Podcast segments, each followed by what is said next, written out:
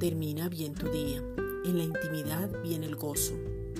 Cuando estamos en su presencia, podemos ver manifestado ese gozo, saber que la paz es Cristo, experimentar la verdadera libertad donde no hay condenación, disfrutar las abundantes riquezas de su gloria y permanecer de la victoria en Cristo.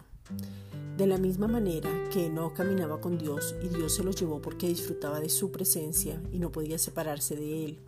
Asimismo nosotros como hijos tenemos intimidad disfrutando, no hablando por nuestra propia cuenta y reconociendo al Padre en todo.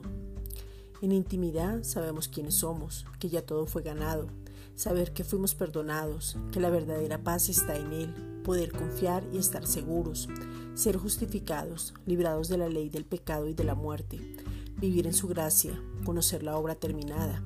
Pero lo más importante es ser transformados por Él mismo y a causa de eso el gozo es permanente. Juan 15:11 Estas cosas os he hablado para que mi gozo esté en vosotros y vuestro gozo sea cumplido. Esta es una reflexión dada por la Iglesia Gracia y Justicia.